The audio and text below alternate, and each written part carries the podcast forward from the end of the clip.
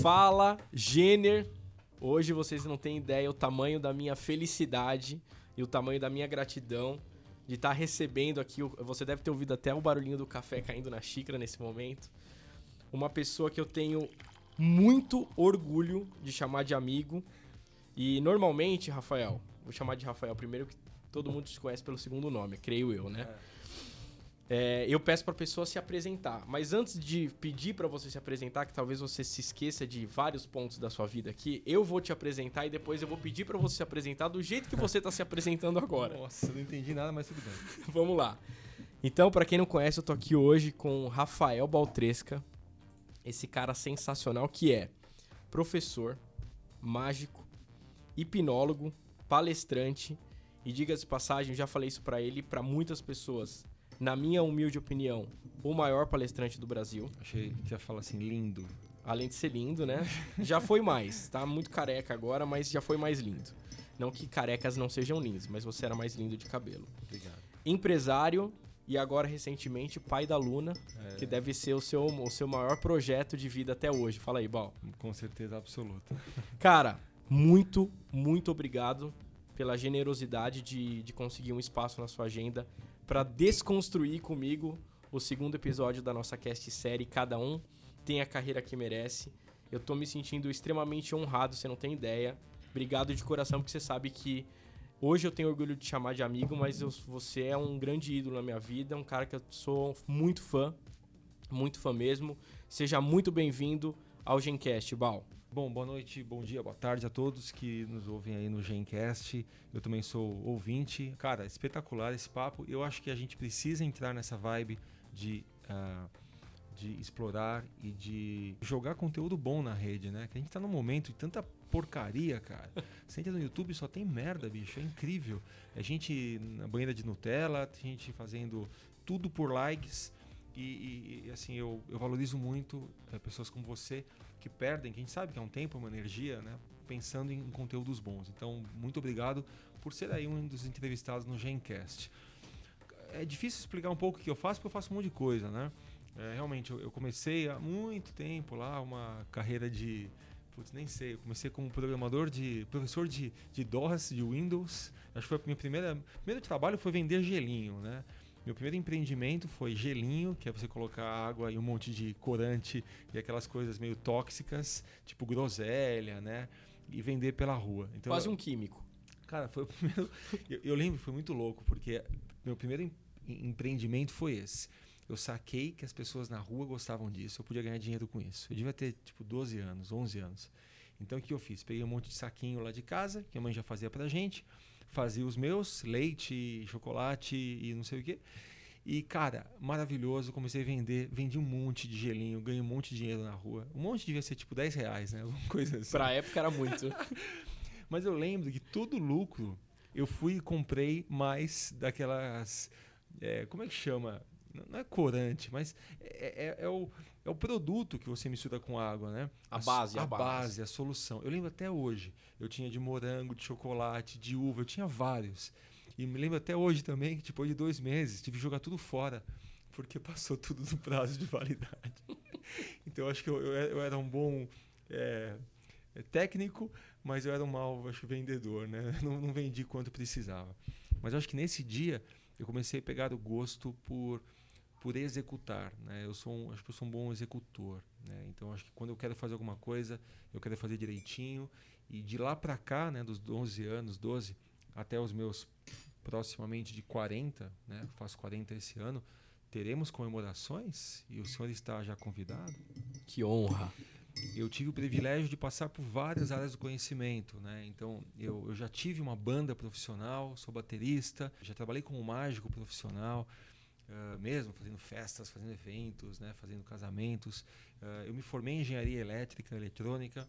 Eu já tive uma empresa de, de consultoria uh, técnica, de programação. eu já trabalhei na Gradiente como engenheiro. Eu deixei a Gradiente, fui entrar no ramo de palestras, me tornei um palestrante, faço isso há 15 anos já, uma empresa hoje de, de palestras.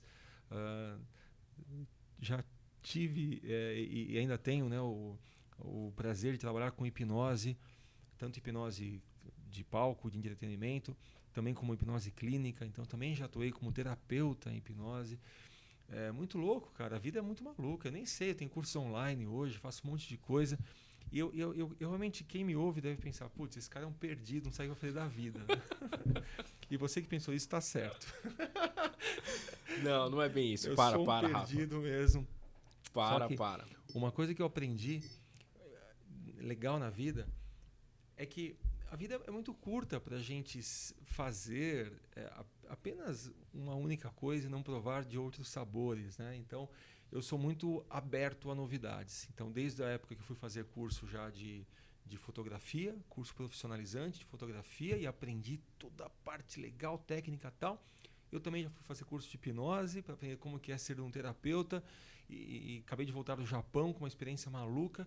Então, eu creio que a nossa vida é muito curta para a gente se focar só em uma coisa. Eu acredito muito que o foco e o posicionamento é um dos fatores de sucesso. Acredito muito. Mas também acredito que enquanto você está focado numa coisa, você também pode abrir outras vertentes de conhecimento, né?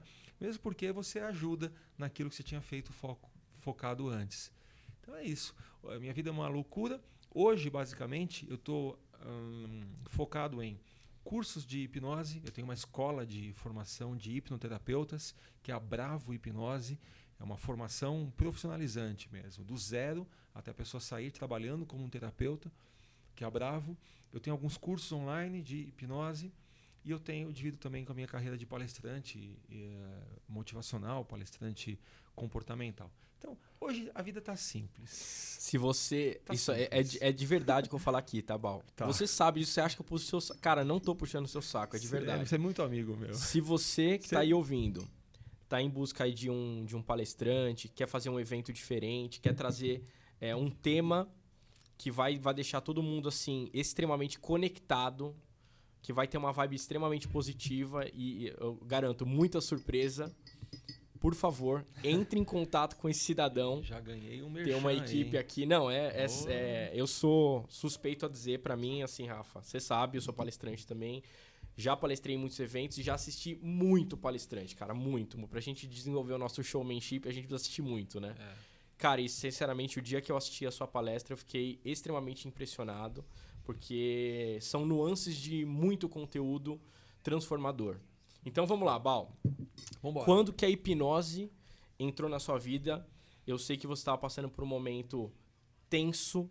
Ela veio antes. Ela veio antes. Ela veio bem antes. Então é. vamos lá. Em 2007 eu fiz um curso de PNL que eu fiquei apaixonado na época, um curso de um practitioner, né, que é um curso para realmente praticar e, e, a PNL, programação neurolinguística. E num dos dias o professor demonstrou a hipnose. E naquele dia eu saí de lá mexido.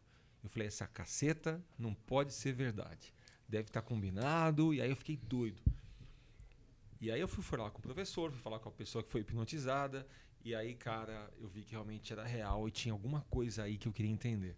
Saí desse curso em julho e fui fazer um curso aqui em São Paulo de hipnose. Então, nesse momento que ela entrou na minha vida. Quando fui tentar entender o que, que é isso, né? Como eu te falei, eu sou muito ligado com com novidade, saca? Então eu olho e falo, meu, isso é uma coisa que eu nunca ouvi, nunca vi assim presencialmente.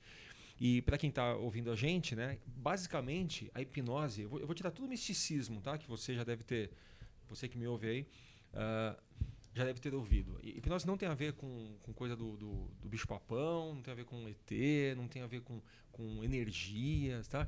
Hipnose basicamente é você uh, reduzir um nível crítico que a gente tem na nossa mente consciente, tá? Você uh, suprime, quer dizer, como se rebaixasse um pouquinho o nível crítico e você consegue uh, entrar e, e, inferir uma nova ideia no subconsciente. Só. Para ficar Acabou. mais fácil, Fim. Bal, no nosso dia a dia, que momentos que a gente sem saber, naturalmente, é, agindo, a gente está praticando hipnose Beleza. ou de que momento a gente está sendo hipnotizado? Ó, só para colocar outra base, imagina que a mente tem três partes: o consciente, o subconsciente e o inconsciente. Tá? O inconsciente, esquece. Uh, inconsciente, digamos, a gente não tem uma, uma inserção uh, real.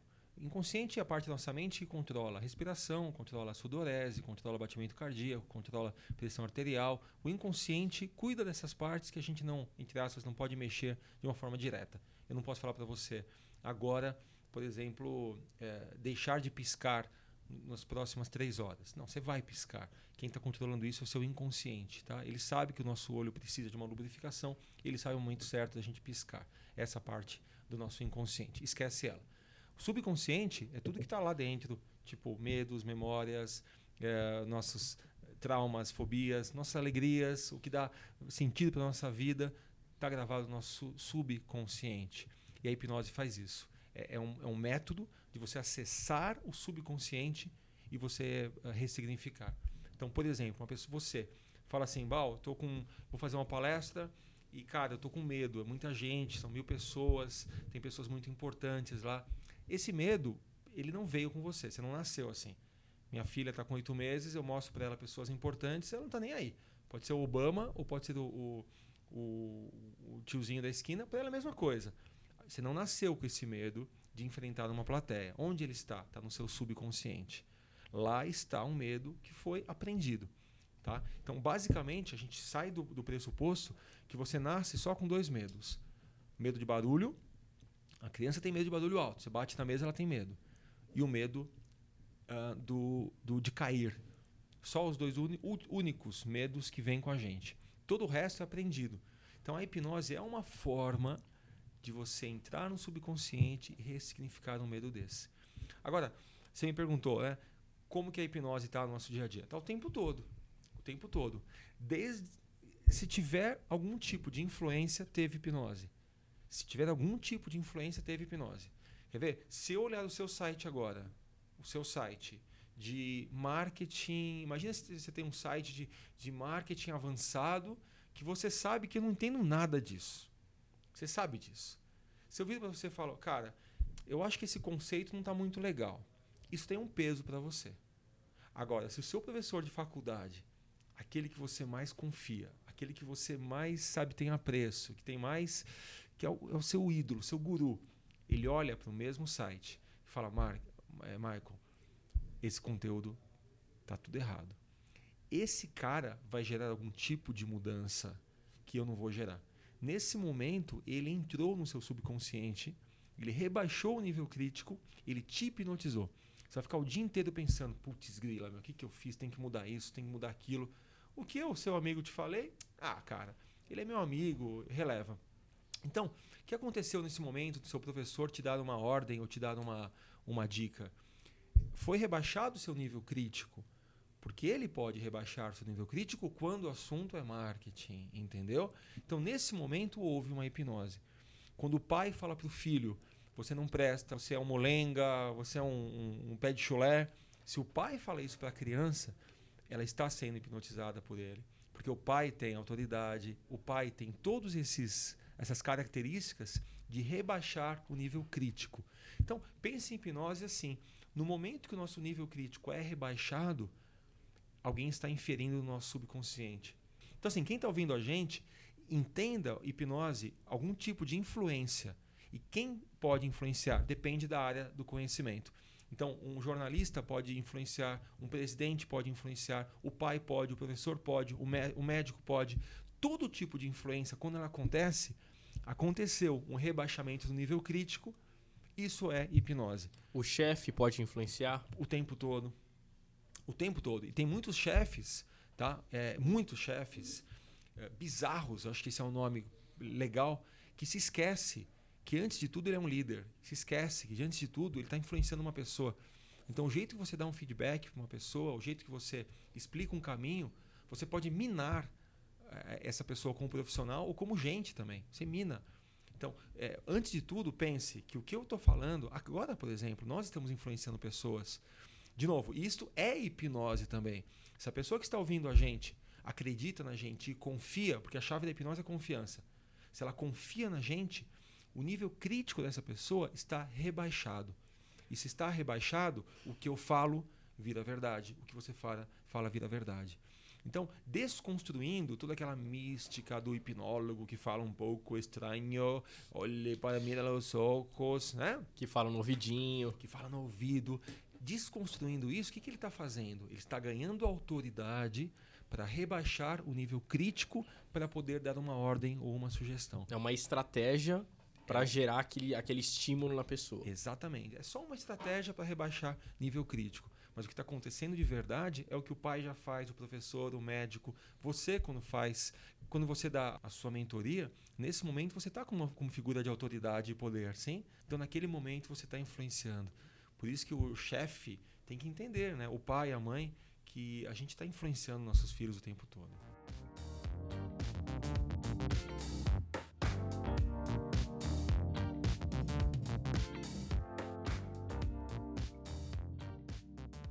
Bal, sensacional. Me veio um, um, insight, algo que me ocorreu agora, queria dividir com você.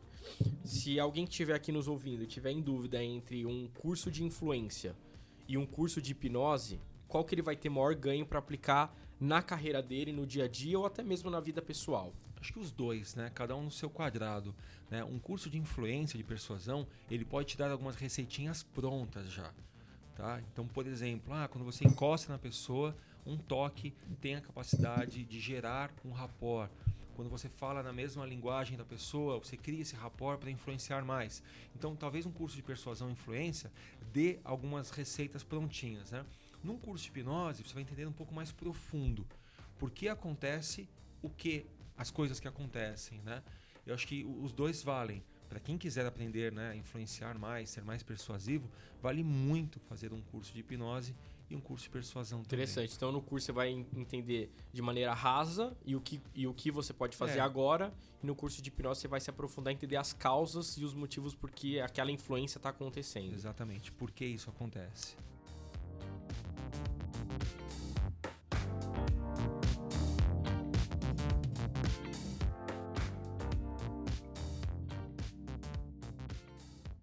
Rafa, vamos lá, cara. É, como você sabe, aqui o nosso objetivo hoje é desconstruir o episódio 2. Vamos lá. Que eu trago à tona ali, né, a tal da blacklist e, e divido com, com os nossos ouvintes uma pequena dinâmica que a gente aplica nas mentorias, que é um exercício de autoavaliação de que momento você tá e se acontecesse uma situação catastrófica ali na, na sua empresa, na empresa que você trabalha ou presta serviço, que lugar que você estaria dessa possível lista de avaliação, né? Que a gente chamou ali de maravilhoso, blacklist. maravilhoso. A questão da, da verde, amarelo, vermelho.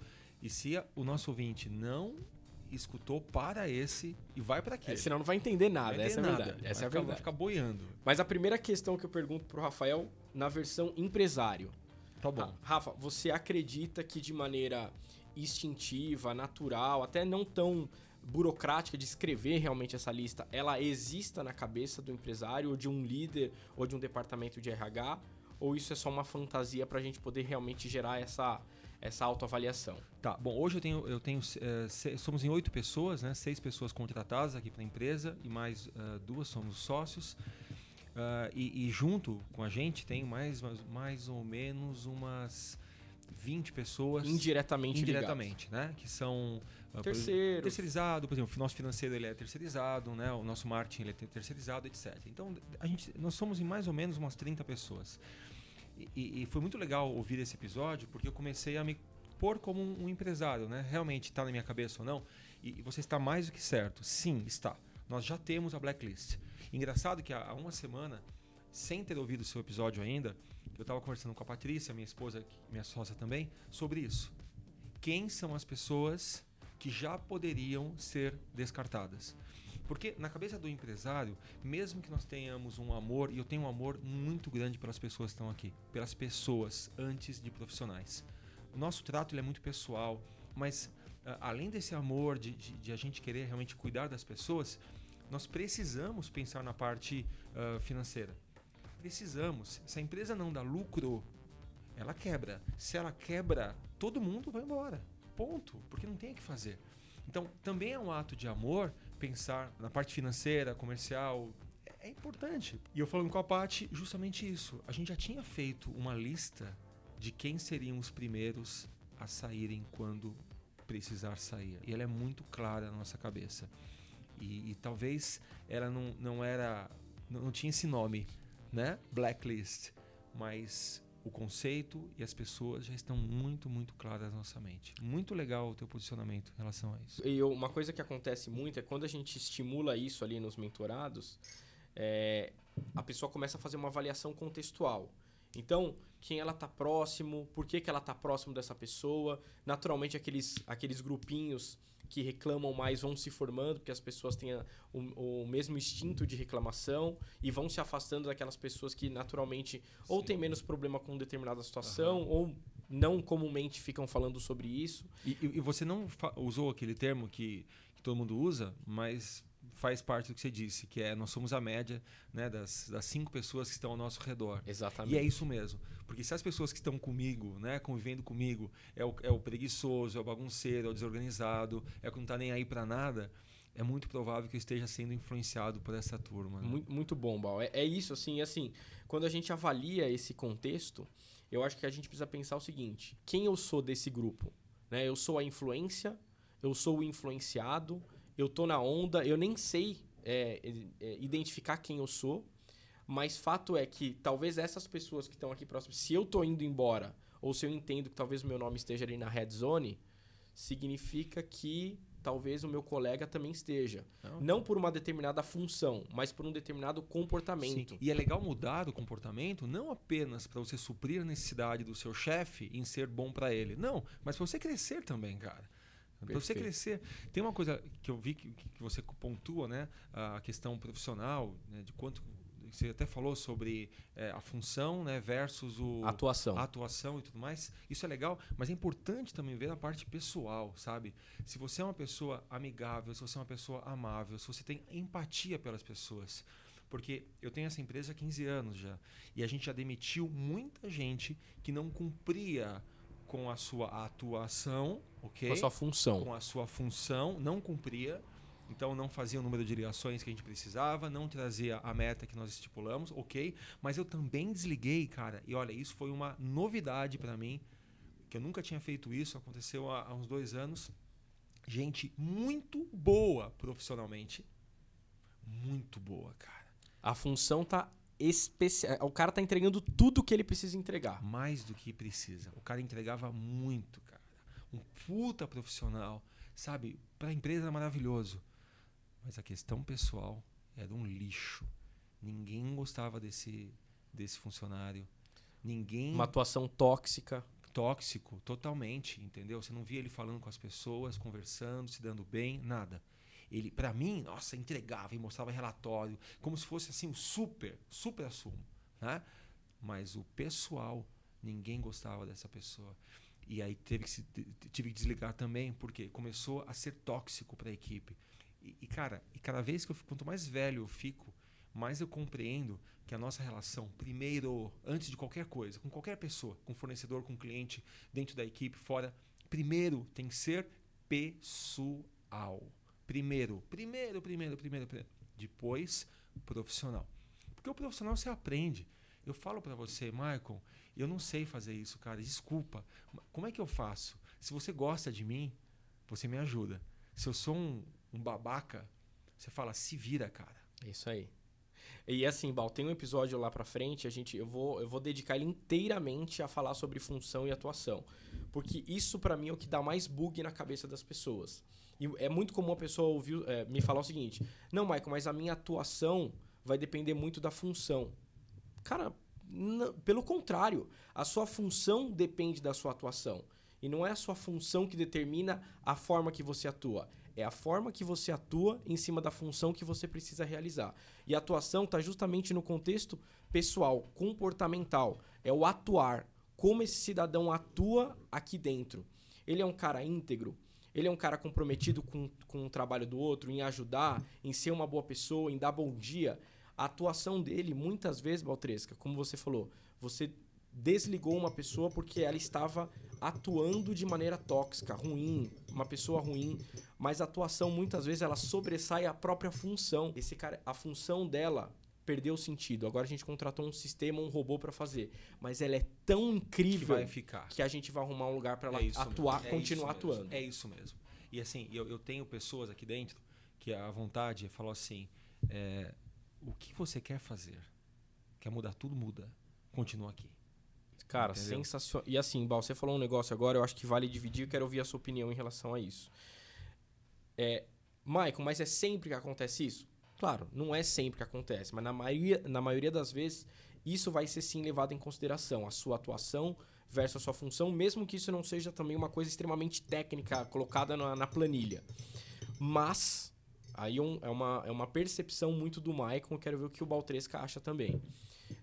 Quanto maior a empresa que você trabalha e maior é a burocracia da hierarquia dela, é, você vai ser percebido com, com uma, de, uma, de uma forma menor Perfeito. na sua atuação. Ótimo. Ela vai perder valor. E você está lendo meu pensamento. Primeira palavra que eu escrevi aqui para falar. Perception. Percepção. Percepção. Percepção. A minha empresa é uma empresa pequena.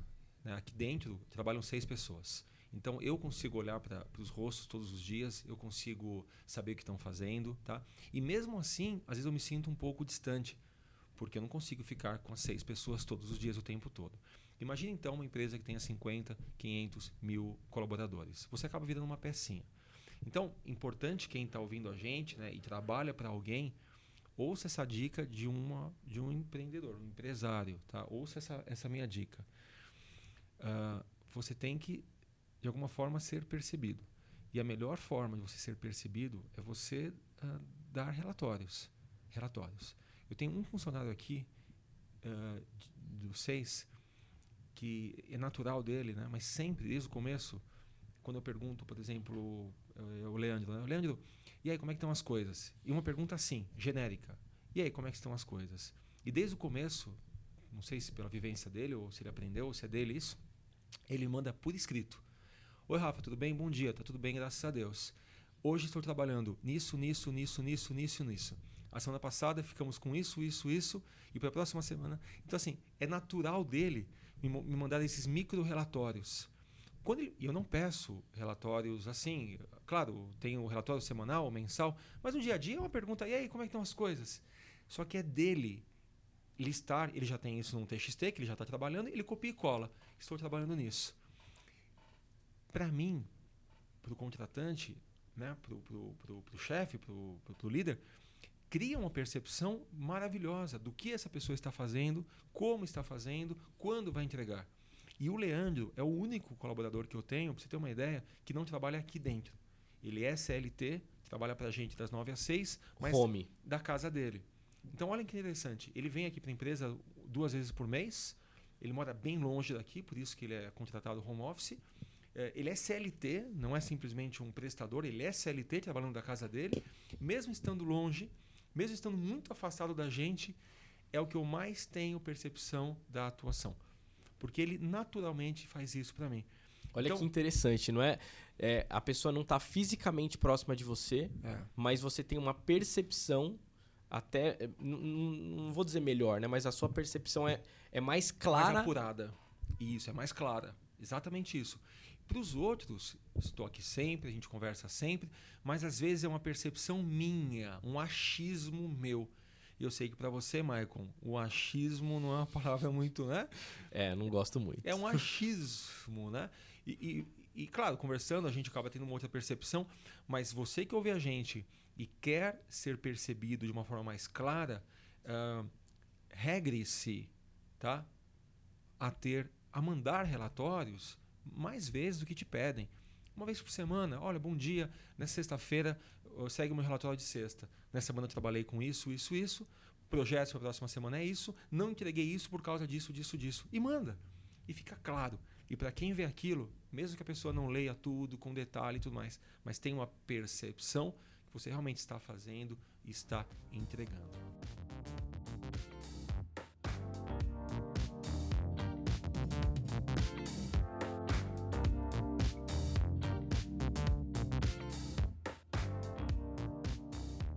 Ô, Rafa, como você entrou aí no, no contexto de o que você cortou ou até como você contratou, eu queria fazer uma pergunta para tentar ajudar quem está nos ouvindo.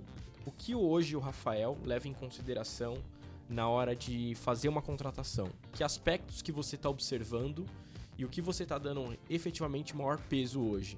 É, são questões relacionadas a, a realmente o comportamento, a história pessoal dessa pessoa, o que ela tá te apresentando ali, né, no corpo enquanto ela tá conversando, se ela tá mais otimista, se ela tá mais pessimista, o momento que ela tá vivendo, ou efetivamente o seu olhar tá mais voltado para a questão técnica, o conhecimento que ela vai trazer, como ela vai agregar tecnicamente no seu negócio. Tá.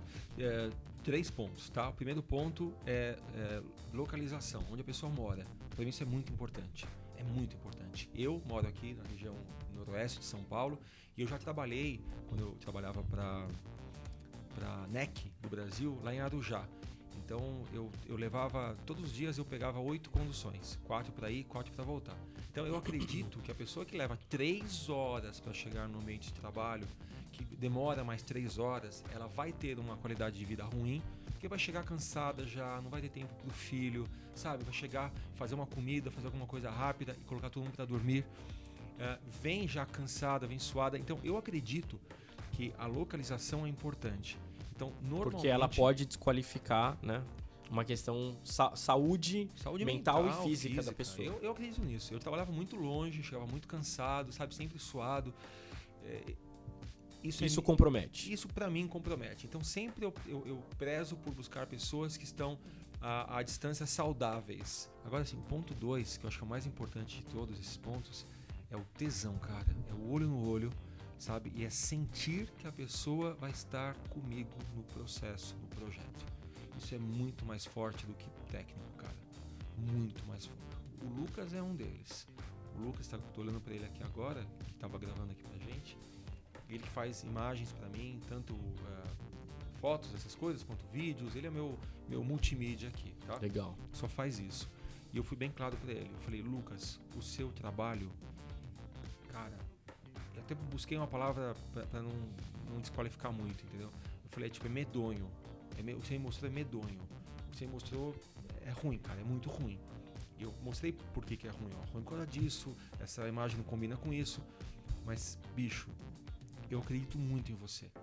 Você parece ter um potencial violento pelo que você me contou, o jeito que você me contou. O entusiasmo. Puta entusiasmo. Não, cara, porque eu fiz tal coisa, eu tô com um amigo tal, que a gente tá pensando nisso, tô pensando num projeto tal.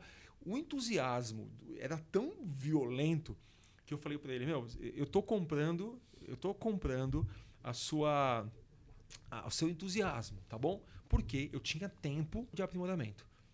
Quando eu não tenho, aí não, não adianta, cara. Puta tesão, mas o cara não sabe fazer o básico, desculpa, entendeu? Então eu falei, cara, a gente vai ter aqui uns dois, três meses. Então tem uma variável momento aí Tudo. que você levou em consideração. E assim, e também não existe uma regrinha, né? Depende da empresa, depende do momento. Eu falei, bicho, você tem aí um mês para me mostrar que você é capaz. Estuda, se vira. Eu lembro que ele fez uns cursos aqui, foi lá, mexeu, me mostrou e começou a andar. Quando, quando já teve um salto incrível de um mês, eu falei, meu, ele é o cara. Ele está comigo já há uns três anos. E as coisas que ele faz para mim são coisas lindas, muito legais. Que legal. Tanto que quando eu não gosto de algo, eu só preciso falar assim para ele: Lucas, isso aqui não é padrão Lucas. Entendeu? Isso não é seu padrão, cara. Ele é realmente, eu estava meio com pressa. Falei, então faz algo padrão você e me traz de volta. Legal. Passa dois, três dias, vem um puta de um trabalho. Então, assim, para mim, cara, o olho no olho, o tesão, sabe, por fazer, ele é mais forte do que a capacidade técnica. Claro, com peso. Não adianta ele vir aqui e falar para mim, cara, eu, eu, nunca mexi isso na minha vida. Bicho, você pode ter todo o tesão do mundo, mas vai demorar dois anos para você ser proficiente no que eu preciso. Se a pessoa tem o básico de proficiência, o básico, que já me atende, não no nível 10, mas no nível 6, 6,5, 7, mas com sangue no Muita olhos, vontade, cara, jogar falar, junto. Vem, cara, vamos junto. Eu tenho várias pessoas aqui da empresa que vieram assim. Então, assim, eu tenho uma equipe hoje que eu vi isso olho no olho, falar, cara. Me, me... E às vezes falta um pouco disso a pessoa que vem, um, por exemplo, pedir emprego. Você que está me ouvindo, olha no olho do seu chefe, ou futuro chefe, e fala: olha, eu vou ser sincero. Disso que você me pede, eu sei 40%. Mas tenha certeza que eu tenho um sangue que ferve. Me dá uma semana, uma semana. Eu vou estudar isso aqui igual um louco e eu vou trazer para você resultado. E a gente vai conversar, pode ser?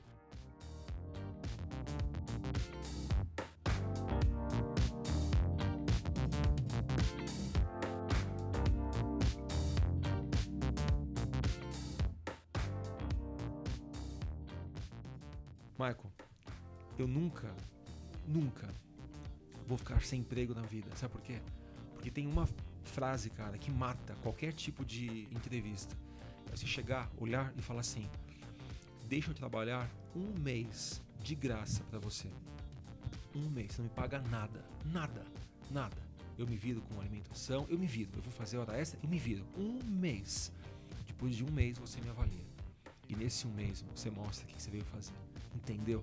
Então esse tesão, esse sangue nos olhos, essa vontade, você não vê, cara. E, e tem uma. Eu, eu, já usei esse exemplo algumas vezes na minha vida, Bal, concordo, cara, em gênero, número e grau. Eu, eu insisto nessa narrativa que você acabou de dizer, até falo, né? Só falta emprego para quem não quer trabalho. Para quem não quer trabalho. Ponto. E, e, e, talvez dentro desse próprio exemplo, você pode cair numa situação de que o cara realmente não vai te contratar, mas tenha certeza que ele vai fazer o possível e impossível para te recomendar para uma vaga de um amigo, Isso. de uma pessoa próxima, de... porque ele vai, ele vai perceber o seu valor. Se ele não puder te manter por qualquer que seja a razão, se ele não encontrar esse caminho, ele vai te ajudar. Ele vai te ajudar, meu, porque essas pessoas assim são raras. São raras, entendeu? E não importa o seu nível técnico, importa a sua vontade. Mas não tem isso. Eu tô cansado já de abrir vagas aqui na empresa, 15 anos. A pessoa chega atrasada, chega com o currículo tudo amassado, entendeu, cara? E vem com um monte de desculpas. Hoje uma frase espetacular. Fala assim: quem é bom de desculpas não é bom em mais nada. Quem é bom em desculpas não é bom em mais nada. Então essa pessoa sentou aqui já dando um monte de desculpas, cara. Sabe, pô, desculpa, cheguei um pouco atrasado por causa do trânsito, por causa. Fio. Muito bom. Volta para casa. Perfeito. E qual o ponto 3? Ponto 1, um, então, localização, acho importante ter uma pessoa, uma vida saudável, né? Segundo, é, sangue Entusiasmo. E o 3, o, a técnica. A técnica. É, saber fazer o, básico que Minimamente. eu preciso. Mas sempre entusiasmo, sangue nos olhos, olho no olho. Para mim, ele é mais importante do que a técnica.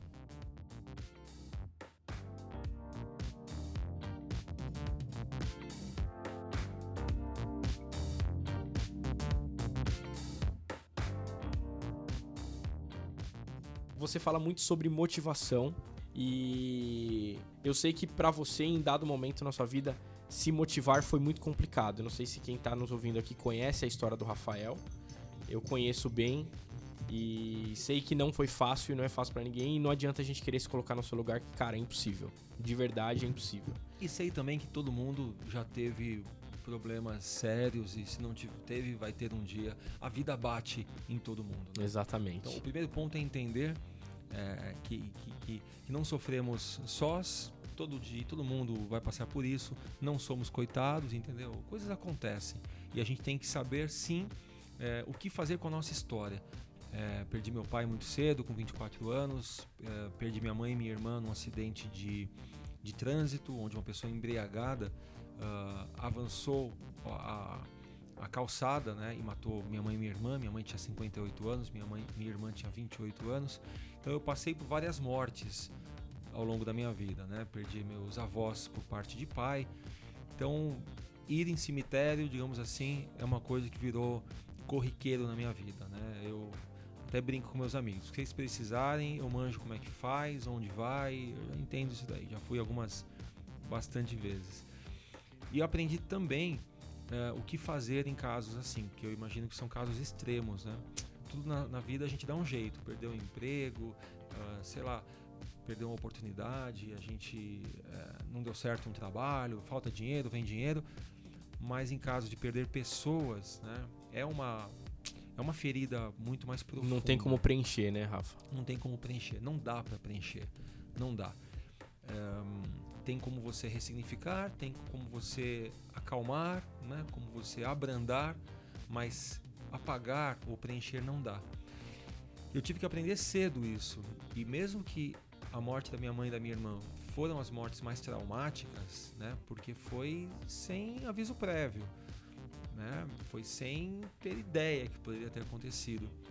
Uh, mesmo assim, eu acho que a mais profunda para mim foi do meu pai, que teve um, um, que teve uma parada cardíaca em casa quando eu tinha 24 anos, porque foi a primeira morte próxima eu tinha todos os avós, eu tinha eh, pai, mãe, irmã.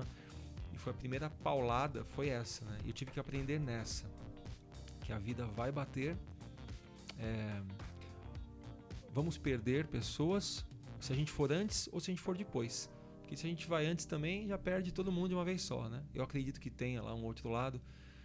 Mas eu tive que aprender rápido que a única forma de a gente seguir do jeito que a gente estava seguindo, ou até com mais força, é você mudar a sua percepção do que aconteceu. Porque o fato não dá para você mudar, mas a percepção sempre dá. Sempre dá. E por mais que pareça triste, trágico e, e forte, dá para mudar a percepção. Sempre dá. Então, às vezes, a gente quer é, se distanciar, se distanciar do que a gente está vivendo, se distanciar, apagando, ocultando aquilo. Uh -uh, não é isso. É você compreender o que você está vivendo mesmo, sentir isso, qual é o impacto que vai ter na sua vida se você continuar sentindo isso e pensar formas de ressignificar. Cada um vai ter um jeito diferente. Perdi minha mãe, não, é, sabe, a semana pens sofrendo, sentindo, mas pensando como que eu ressignifico isso, sabe? É, às vezes é uma memória que vem, às vezes é uma lógica que vem, sei lá. Cada um vai ter o seu. O, a sacada é entender que tudo é percepção, cara. Tudo, tudo, tudo. Eu, eu desafio você me dizer, dizer algo, ou a nossa audiência dizer algo, que você não mude com a sua percepção. Mas tudo. Desde uma morte, até uma doença, até um, uma pessoa que, que, que te falou algo. Tudo é o jeito que a gente percebe. E quando a gente muda isso, a gente muda a nossa realidade. Porque o que é realidade se não a percepção. A própria percepção. De algo. Não é verdade? É isso. Nossa realidade é a percepção de algo, cara. Muita gente que estava sentindo X ou Y no trabalho, depois que ele ouve esse podcast, ele está com uma outra percepção. Muda a percepção, muda a realidade dele. Eu chamo isso de parâmetros. Parâmetros.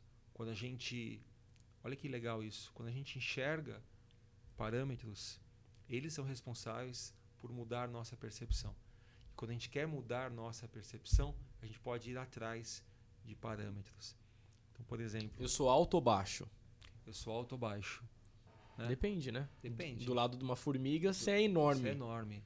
Né? Do lado do Rafael, no meu caso, é sou muito baixinho. O Rafael virou, a formiga viraram, virou parâmetro. É isso mesmo. Felicidade também, né?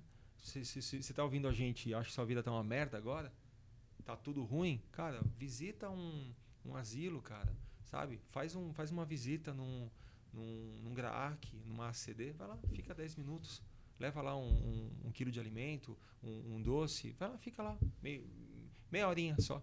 Vai ver como a sua percepção da sua vida vai mudar. Sensacional. Né? É isso, tudo é percepção.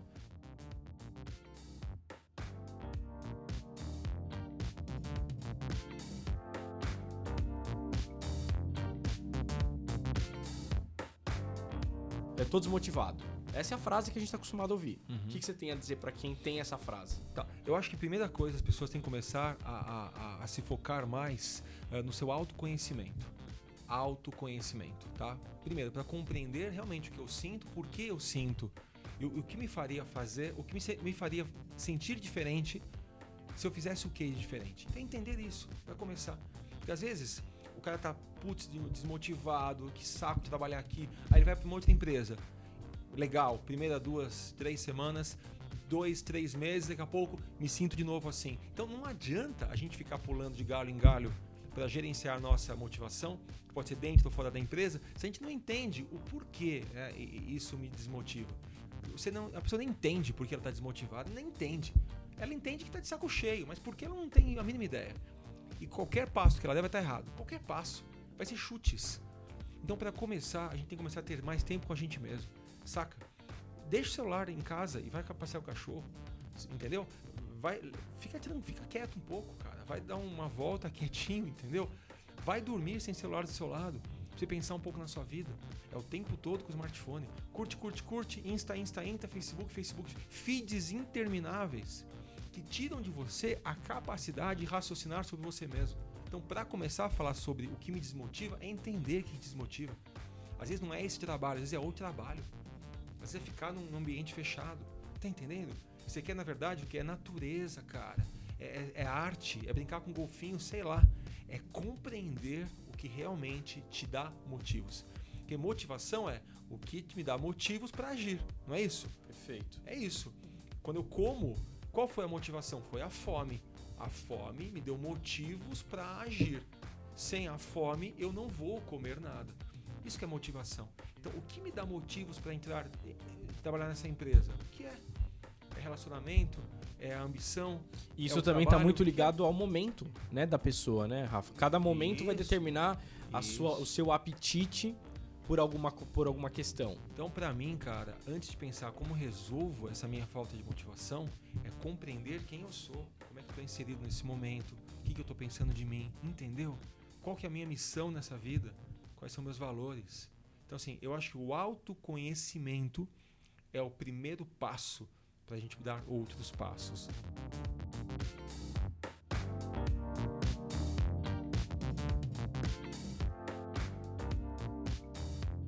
Eu queria que você deixasse aí os seus acessos de redes sociais para a galera se conectar com o Rafael, por onde você anda, se tem curso novo por vir, para quem tiver interessado em aprender um pouco de hipnose, o microfone é seu. Eu sei que é meu mesmo, porque eu comprei. Ah, é ver... cara, deixa. Antes de tudo, eu, eu tô gravando hoje, não é no meu estúdio, né? Tô... então você vai ver uma, uma leve mudança para melhor de qualidade no som. A gente tá gravando hoje aqui. Tô brincando. No, na, na, sede é, é, do, do na, Rafa. Nada é meu, cara. Não, cara, obrigado. Não, é nada é Mas meu. calma, tem, tem um motivo. Nada é porque meu. você não aceitou ir pro interior de São Paulo, ir pra São Caetano. Então a gente tá usando aqui o estúdio do Rafa, então duplamente agradecido. Primeiro por ceder seu tempo, Não. segundo por ceder o seu estúdio também. Eu tô brincando. O microfone não é meu, o estúdio também não é meu. Tudo emprestado, né? Porque um dia a gente vai devolver pro universo. Tudo Até essa cara linda que eu tenho, né? Esse jeito sexy que você tem. É, Vai pra algum é lugar. emprestado, cara. Mas fala aí, Rafa, como que a gente se conecta com você hoje nas redes sociais? Tá bom. Bom, Rafael Baltresca é, tem um só. Se você coloca no Google Baltresca, que é meu sobrenome, você me acha. É, o Rafael Baltresca, palestrante e essa parte mais corporativa, você acha em rafaelbaltresca.com.br. Tá? E quem quiser saber de hipnose, tem a nossa formação, que é bravohipnose.com.br. E o canal do YouTube, tá, tá ativo? Aí me acha lá. É, me acha, põe Baltresca, vocês vão achar um monte de coisa. aí. Tu- Sem- Você me acha no Twitter, me acha no YouTube, me acha no Tinder, no Tinder, No Tinder, no né? Tinder, eu tô lá também. Eu e o Michael, de mãozinhas dadas. Bom, Gene, a gente vai encerrando mais um episódio de desconstrução. Rafa, mais uma vez, cara, muito obrigado por tudo de verdade. Foi sensacional o nosso papo, não podia ser diferente. E o insight que eu vou encerrar, como é, ainda, ainda, Dono. sou dono bagaça. do, do Gencast, eu, vou- eu tirei aqui, a gente teve uma breve discussão, eu selecionei o insight do dia, que é o seguinte: se você quer mudar os resultados da sua vida, primeiro mude os seus parâmetros. Bom, tá ótimo. Tá bom? Tá bom. É isso, gente. Obrigado. Até o próximo episódio. Tchau.